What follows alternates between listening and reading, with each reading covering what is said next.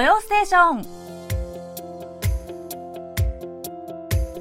リスナーのリクエスト曲とともに気になるとっておきの韓国を紹介するソウル発情報番組土曜ステーション。進行役のナビこと超ミスです。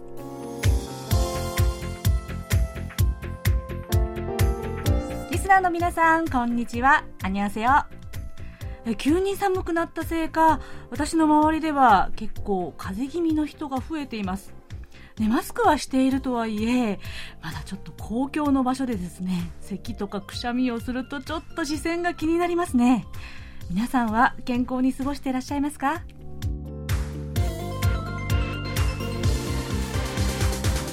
え、先週のことになりますが韓国で野党の国民の力の大統領選予備選挙が終わりました。これで、え、党選出の大統領候補が決まったということでですね、え、来年3月の大統領選に出馬する与野党の候補がほとんど見えたという形になりますね。まあ、まだ決定ではないですけどね。でもニュースはやっぱりどうしてもこの与野党の、与党の共に民主党と、それから野党の第一党国民の力、この二大政党のね、候補の対決ということにばっかりフォーカスしてしまってますね。うん。でもですね、まあ、ちょっと、まあ、人によって見方は違うとは思いますが、うん、どうもまだお互いの荒探しばっかりしてるような叩き合いというかですね、非難し合いがですね、多くって、肝心の公約ですとか、重要な政策とか、あんまり論争になってないような気がするんですよね。ちょっともどかしいななんて思います。まあ、これからがね、本番でしょうけれども。えー、で、まあ、よく言われますように、韓国社会はですね、政権が変わるとガラッと変わってしまうというのがありますので、やっぱりね、有権者としては、ハラハラドキドキして、私は目が離せない感じです。で、えー、話はガラッと 変わりますが、えー、ラジオネームポンタイピスさんからのリクエストをご紹介します。えー、11月のリクエスト、深まる秋の夜に聴きたいラブソングということで、ペッチヨンさんのキッピをリクエストします。えー、秋の夜にお酒を飲みながら聴いています。ペッチヨンさんのハスキーボイスがすごく素敵で、ペッチヨンさんの曲の中で一番好きな曲です。とのことです。はい。えー、ペッチヨンさん。ね切ない声がこう、秋のラブソングにぴったりですよね。いやでもそれにしても、ボンタイビスさんはですね、いつもこう、お好きな曲を聴かれる時のシチュエーションが、こう、お酒の入ったグラスを片手にしっとりという感じでね、なんかとても素敵だなぁといつも想像してます。えー、それでは、秋の夜に聴きたいラブソングとして、こちらの曲をお送りしながら、今週の土曜ステーションスタートです。最後までお楽しみください。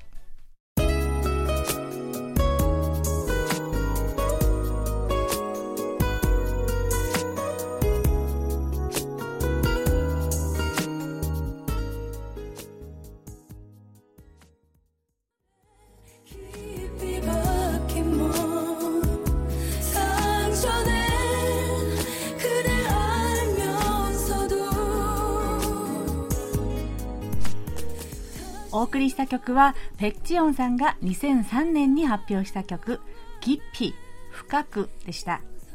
傷つけてしまいながらもあなたを深く知れば知るほど深く愛してしまうという愛情を歌った歌です。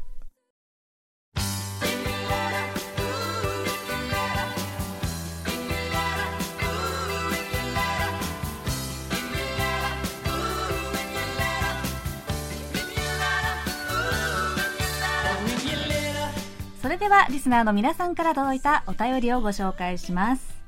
えまずは岩手県の細田誠二さん。ナビさん、ひまわりさん、こんにちは。こんにちは。えめっきり寒くなりました。10月23日、宮城県仙台市で韓国語の弁論大会がありました。毎年10月に行われていて、今年が12回の開催でした。ということで写真も添付してくださいました。えー、9名の高校生と4名の大学生の弁論で K-POP の映像を見て彼らが何を話しているか知りたくて勉強を始めたという話。ユン・ドンジュの詩が好きだという話。在日韓国人で自分の名前に誇りを持てなかったが今は大好きになったという話などとっても感動的なスピーチをたくさん聞けました。皆さん韓国語の発音も上手で若い人は本当に語学の習得が早いなぁと感じさせられました。そして皆さんが日韓の架け橋になりたいという夢を持っておりとても心強く希望を感じました。とのお便りでした。はい細田さん。ね素敵な韓国語弁論大会のご報告ありがとうございます。いやーでもね高校生が9名。いやすごい。ね大学生が4名ということでですね。本当に日韓の架け橋になってくれる希望のたっぷりの皆さんですね。えー、K-POP、うん、やっぱり文化の力は偉大ですよね。えー、そして、えー、在日韓国人で自分の名前に誇りを持てなかったが今は大好きになりましたというね。この部分でちょっと胸がジーンとしてしまいましたね、えー、この方ねおなお話聞いてみたいななんて思いました。でところでこちらのお便り、ちょっとご紹介が遅くなってしまったんですが、実はぜひ今日紹介したかったんですよ。え今日この後、ソウル暮らしの音で詩人ユンドンジュについてお話しします。で出場者の方にユンドンジュの詩が好きで韓国語を始めたという方がいらっしゃったというのを見て、えー、ぜひ関連してお伝えしたいなと思いました。ぜひ楽しみに聞いてくださいね。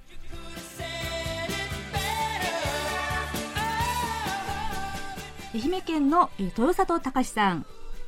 日本ご飯の皆さんナビさんこんにちは。こんにちは。早朝夜中は寒くなり日中は涼しくなり冷たい風が吹くと少し肌寒くなりました。ソウル暮らしの音ではビビンパよく混ぜるご飯について取り上げていました。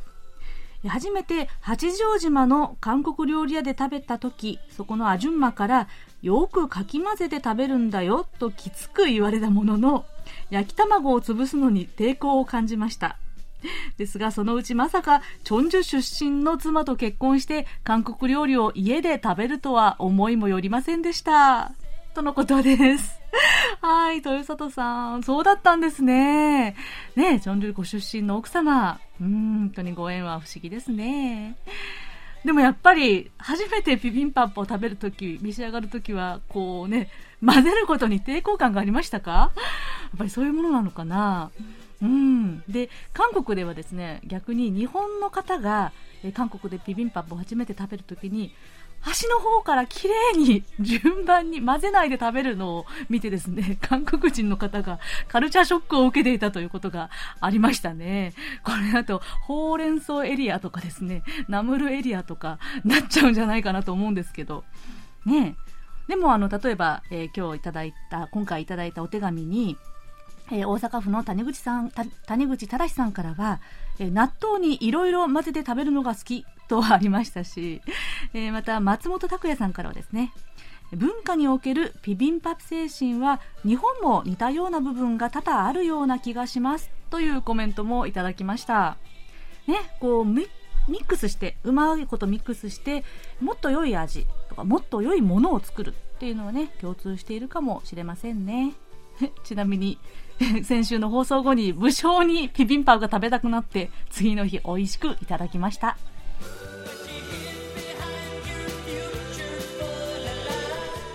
西東京市の中川博さん。えなびさんあにわせよあにわせよ今週のソウル暮らしの音テクテク路地歩きは面白い企画ですね。遠くに行くことだけが旅の気分ではなくお話にありましたが近場にも身近なところにも改めて訪れてみると新しい発見や知らなかった歴史などと出会うことがあります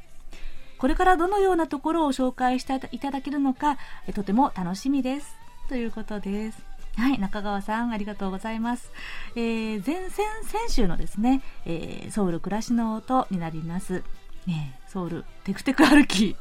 はい。えー、街歩きもですね、こういう企画の目的を持って歩いてみるっていうのをやってみたんですが、でもまたね、違った発見があって、すごく面白かったですよ。ちなみに、あの、私は、だいぶ昔ですけれども、えソウルの路地、路地裏の、え、ガイドブック を作るという、まあ、日本語でですね、えー、お手伝いをしたことがあるんですよ。編集の。ですが、もうそれが9年前、10年近く昔なので、もう今、そのガイドブックを見てもですね、もういろんなところがだいぶ変わっちゃったんです。お店とか。へソウルは10年経ったらすっかり変わってしまうなって、ガイドブックの寿命が短いななんて思いました。ね、次はどこを歩いてみようかなと考え中です。もしね、皆さんの中で、こんなとこに行ってみてはどう？なんていうご提案があったら、ぜひお知らせくださいね。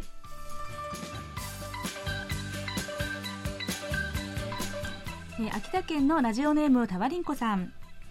日本では第5波がひどかったせいでワクチン接種がかなり進みそしてその後もマスクの着用と消毒の徹底が行われているのかコロナ感染者が急減しています。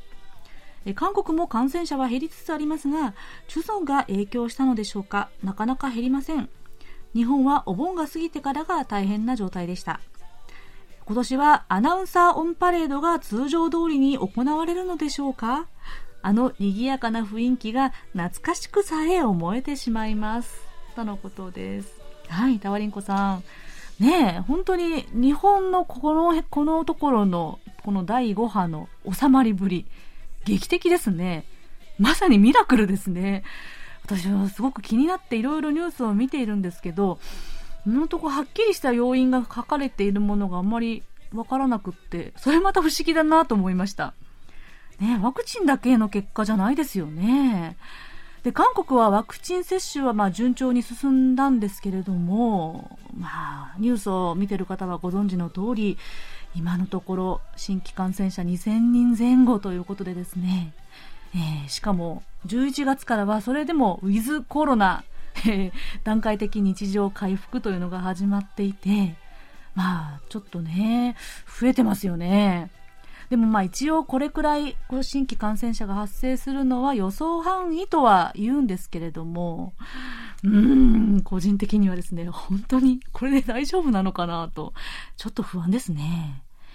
で、えー、対面の行事も、まあ同時に増えてきてはいます。うん。で、今年のアナウンサーオンパレード、アナオン、どうなるんでしょうね。まだわかんないそうです。やっぱりちょっとね、12月初旬まで様子を見るんじゃないかなと思います。どうか今年は集まれますように、とね、私も期待してます。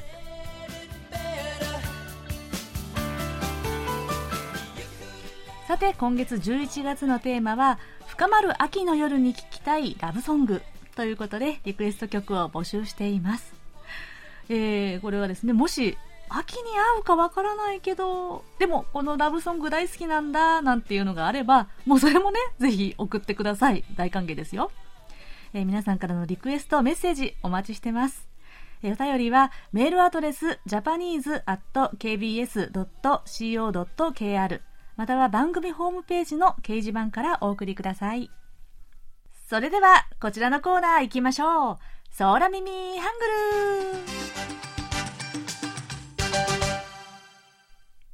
はいえー、今週は、えー、空耳ハングル岩手県の伊藤光一郎さんからの、えー、ご投稿です。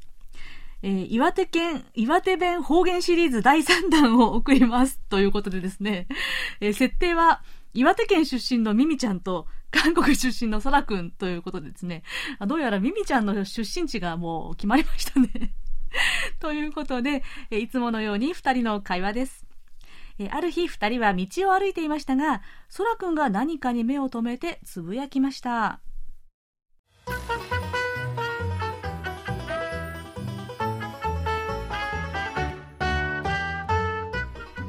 あ、K。ん？何？そらくん呼んだ？いや、ミミちゃんを呼んだわけじゃないよ。K って言ったんだよ。K。え？どっかかゆいの？いや、違うよ。K だよ、K。ああ、ご飯食べてくださいってこと？違うってば、もうほら、ここに K がいるって言ったんだよ。うんうん、うん。もうここまで言わないとわかんないの？あ、なんだ、犬のことか。髪の毛のことかと思っちゃった。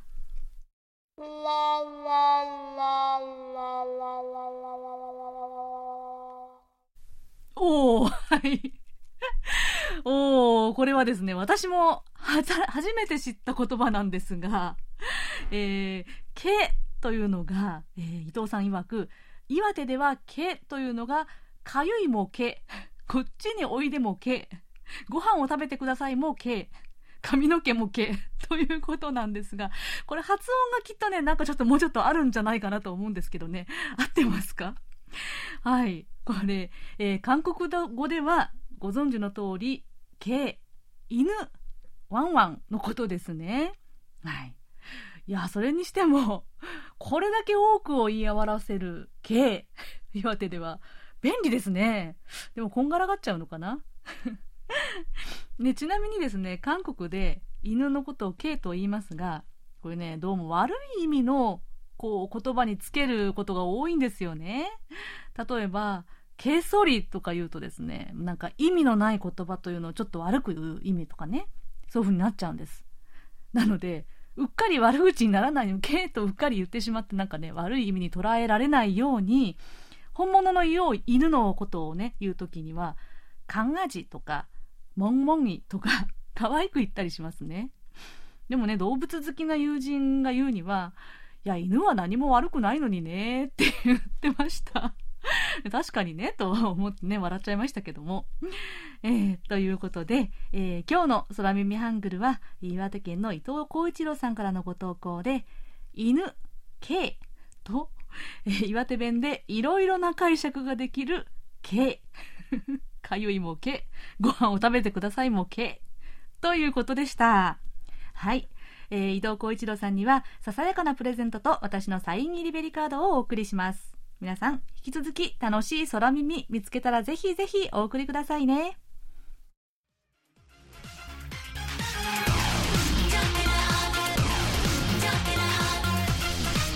お送りした曲は、カラが2010年に発表した曲で、ジャンピンでした。こちらはラジオネーム青春腐敗さんから、からの曲をリクエストしてみたいです。とのメッセージをいただいたので、日本でも大人気だったこちらの曲をご紹介しました。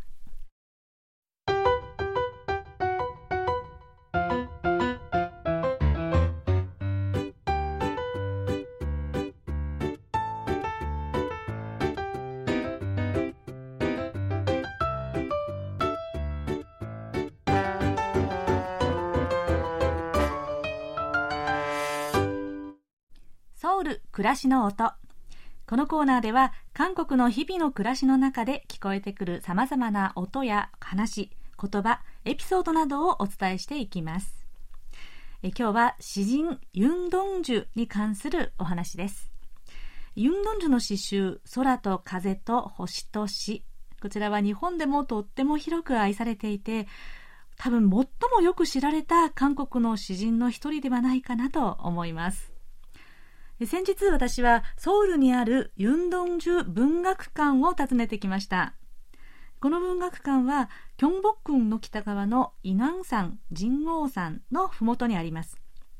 この一帯は、ユンドンジュがヨンヒ専門学校に在学中に暮らした下宿に近くて、えー、ユンドンジュが休みのためにこのイナン山をよく歩いたというゆかりの地です。ユンドンジュ文学館はとっても小さな規模ではあるんですが、建物そのものがとってもユニークなんです。ここはもともと山の上の家々に水道を汲み上げるための水道加圧場がありました。で、この使わなくなった管理室と大きな水槽をそのまま文学館に作り変えたんです。特に開かれた井戸という名前の第二展示室はこの水槽の天井部分を切り取った形でそのまま使われていて水槽の壁に貯蔵していた水の跡というのが壁にくっきりと染みついています。その隣の第三展示場こちらは閉ざされた井戸という名前ですがこの水槽もそのまま使われていてコンクリートの真っ暗な沈黙の空間なんです。ここではユンドンジュの生涯を紹介するショートムービーが随時上映されています。これらの水槽を井戸に見立てているのは、ユンドンジュの代表的な詩、自画像にモチーフを得ているからだそうです。ここでこの詩自画像を朗読してみたいと思います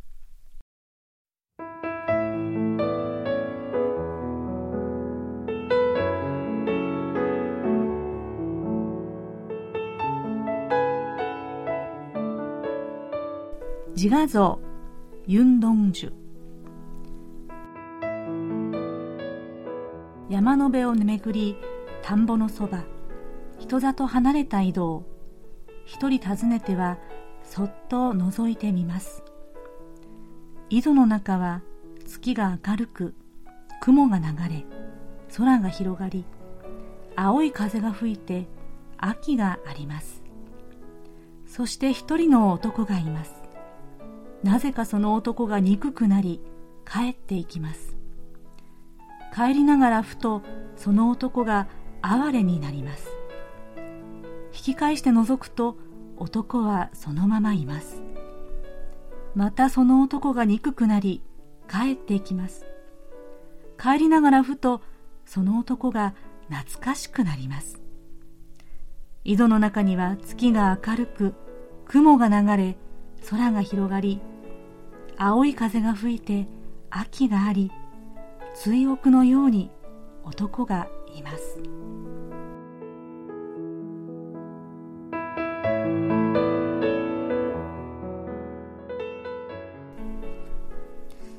こちらは伊吹剛さん翻訳の自画像チャファさんをご紹介しました。この詩はユンドンジュが4人専門学校に通っていた1939年に書かれたものです。井戸に映った自分を見つめて内面の葛藤を自然の描写とともに描いた美しい詩です。ユンドンジュは1917年、中国吉林省のミョンドンという村で生まれました。ソウルのヨンヒー専門学校文化を卒業後、日本に渡り、東京の立教大学を経て京都の同志社大学で学びます。ところが留学2年目に独立運動の疑いで逮捕。そして治安維持法の罪で懲役2年を言い渡され1945年2月福岡刑務所で極死を遂げます。ユンドンジュは生前詩集を一冊も出すことができませんでした。ユンドンジュが亡くなって3年後に友人たちによって発行された移行詩集空と風と星と詩。これがユンドンジュの詩を読むことのできるたった一つの詩集となりました。植民地時代という不幸な時代に無念の死を遂げたユンドンジュですが彼の死は長きにわたって日韓双方の市民に深く愛され続けています。日本と韓国そして中国のユンドンジュのゆかりの地を訪ねる文学機構というのも日韓双方で数多く行われてきました。今回、ユンドンジュ文学館を訪ねて、その詩の心と時代背景にますます興味が湧きました。2015年に公開されたカン・ハヌル主演の映画、空と風と星の詩人、ユンドンジュの生涯という映画では、彼の生きた背景がより具体的にわかります。興味のある方はぜひご覧になってみてください。えー、ということで今日は詩人ユンドンジュとユンドンジュ文学館についてお話ししました。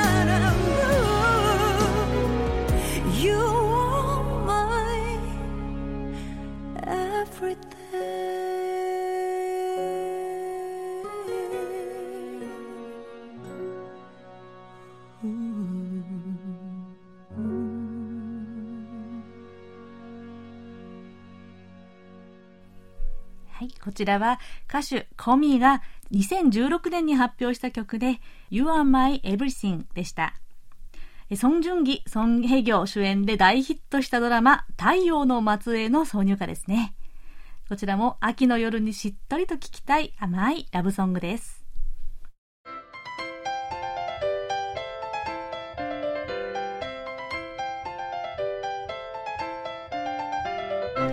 っておき韓国ノート今さら聞けない韓国入門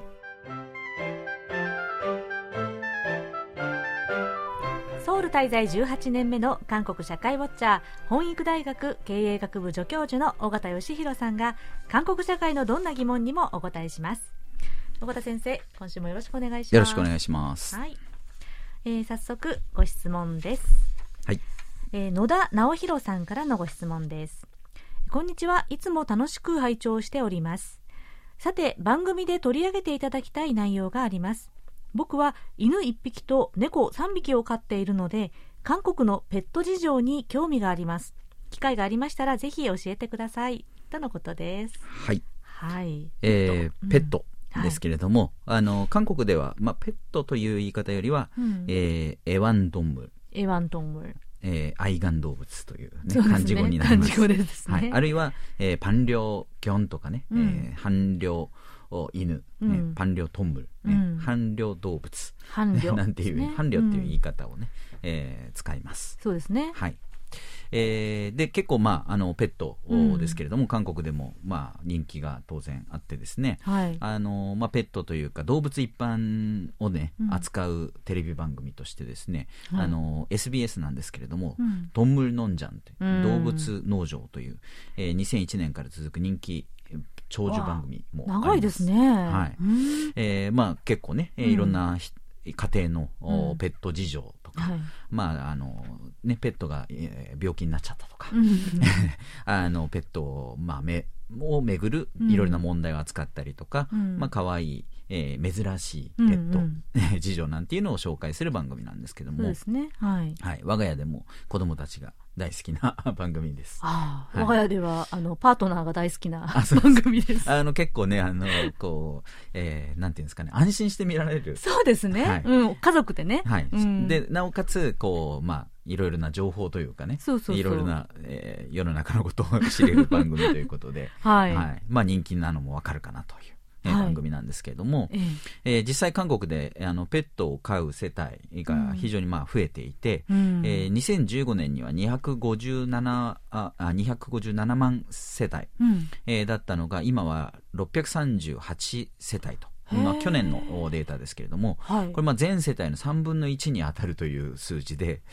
まああの一軒でね2ペットっていうんですかね。2, 2匹、えー、飼ってるようなとことかがもしかしたらダブルカウントされてるのかもしれないんですけれども、まあ、いずれにしてもかなり増えてるという感じがします。たった5年でこんなに増えたんですね、はい、そうですね。であの韓国はあの結構団地マンション、が多いですよね、はい、えー、韓国語ではアパートなんていうふうに言いますけれども、うんはい、えー、そういったところでも結構飼ってる人多いんですよね。普通にエレベーターから出てきますよね、はい、出てきます、まあ、日本だとねまずダメっていうとこから考え方が始まる感じしますけれども、うん、韓国ではあのなんでダメなんだという感じで逆にですね。まあ、あのよくこう注意喚起っていう形で、うん、あのまあ、近所の人に迷惑にかからないようにとか、うん、近所の人にまずあの承諾を得てから買うようにしましょうとか、うん、えそんなようなことは言われるようなんですけれども、はい、まあ、あんまりそのマンションとか団地だからダメだっていう認識はないようで、はい、え結構ねエレベーターに大きな犬が乗ってたり しますよね。そうなんですよね、はい、びっくりしたけど。はい、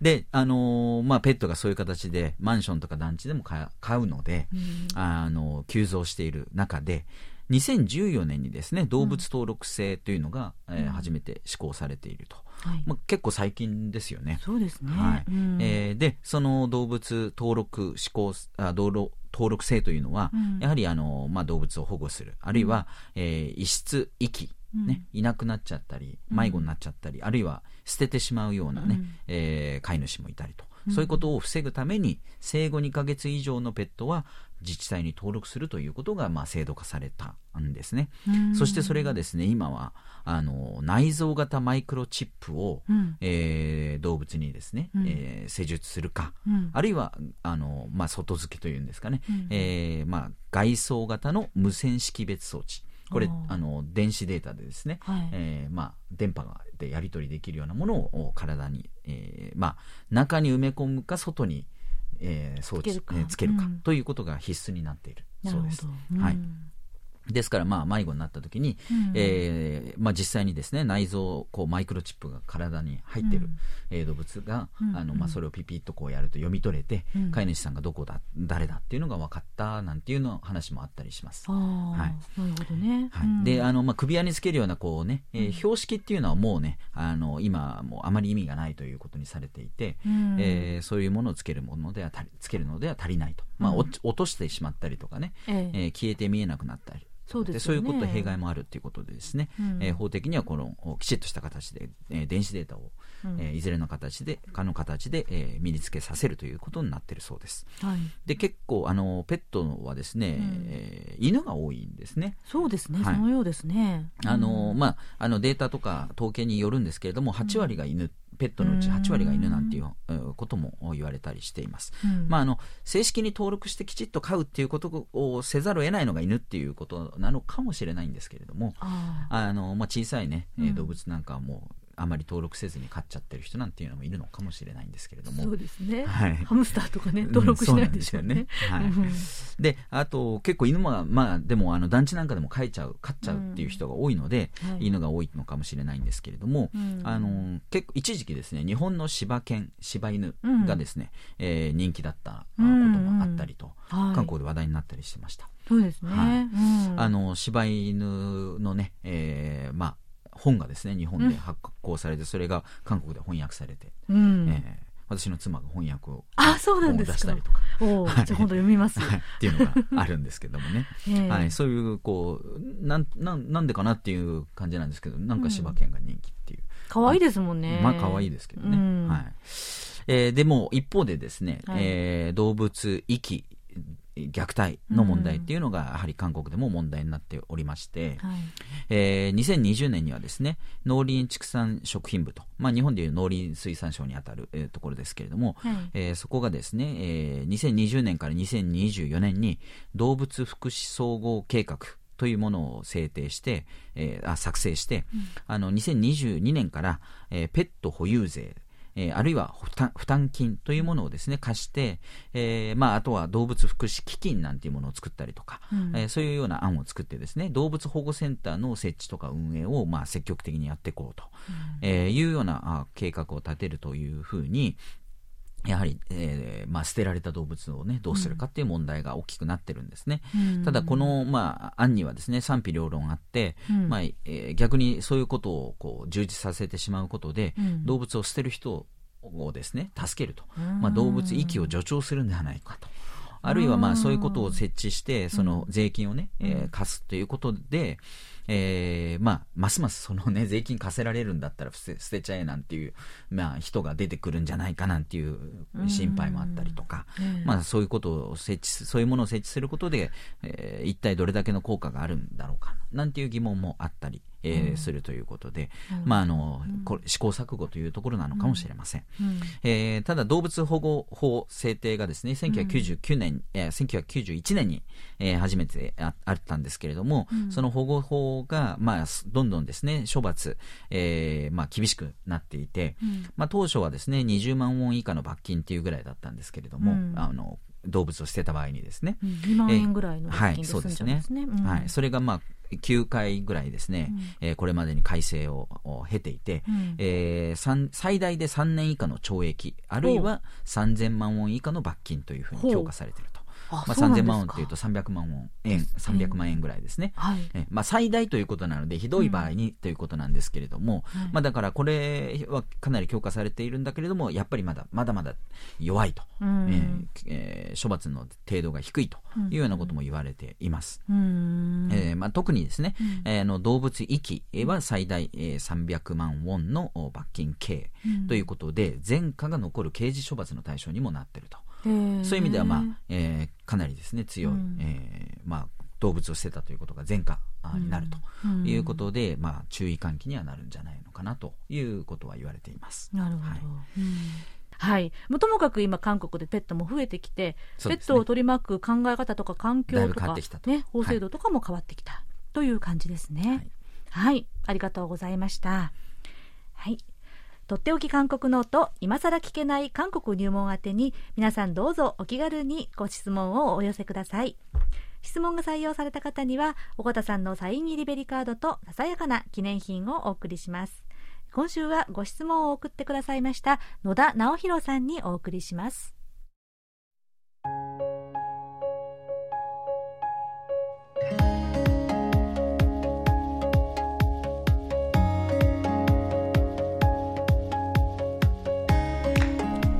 それでは今週のおすすめスポットをご紹介します。今日ご紹介するのは中間スイス大使館です。まあ、おすすめスポットといってもですね大使館なのでいつでも自由に入れる場所ではないんですがここで先週まで珍しい展示会が開かれていたのでご紹介します。スイス大使館は韓国の伝統監獄ハノを新たに解釈してスイスの建築家がデザインして2019年にリニューアルされました。このスイス的な監獄ハノという珍しい建築物から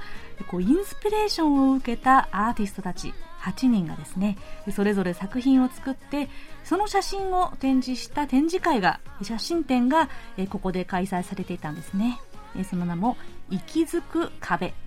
ブリージングウォールという写真展でした。10月27日から11月10日まで開かれたんです。で普通はですねセキュリティのためにこう大使館というのは閉ざされているんですが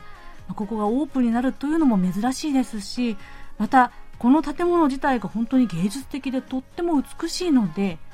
これ口コミで広がりましてなんと4000人近い人が予約をしたそうなんですね。で、スイス大使館は、ソデムン駅の近くの、とっても静かなマンション団地の中にあります。大使館にありがちな高い塀というのもなくってこう広々と開けていてとっても素敵な空間ですと言いつつ、えー、私は予約までして行ってみたんですがいや本当に人が多くって予想以上に。ちょっとあまりにも時間がかかってしまったので残念ながら入場はできませんでした。なのでネットに上がった、ね、写真で確認をしました。ここでの写真展はまた場所を変えて12月から公開されるということなので楽しみにしています。え、ということで、え、今日ご紹介したのは監獄をリニューアルデザインした建築物の中間スイス大使館をご紹介しました。最寄り駅は地下鉄5号線のソデムン駅で、駅からは徒歩5分です。駅番号は532番です。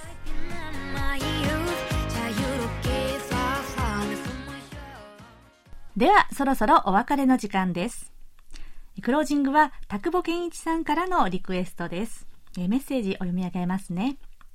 二十四節気の一つ、霜降が到来しました。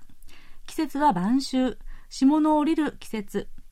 初霜は庭の植木や草花に被害を与えるので用心しないといけません。とのことです。うん、本当にね、もう韓国ももう手足が冷たくなるぐらい、朝晩は寒さを感じるようになりました。ということで、リクエストは SM エンターテインメント所属の歌手たちが集まったプロジェクト SM タウンが発表したアルバムウィンターバケーション in SM タウンよりボアが歌った겨울パラン冬の風です。原曲は同様なんですが、ボアのアレンジでポップに楽しく歌われています。それでは、ボアの겨울パラン、冬の風、 こちらをお送りしながら、今週の土曜ステーションお別れです。お相手はナビこと超ミスでした。それではまた来週もお会いしましょう。안녕히계세 요。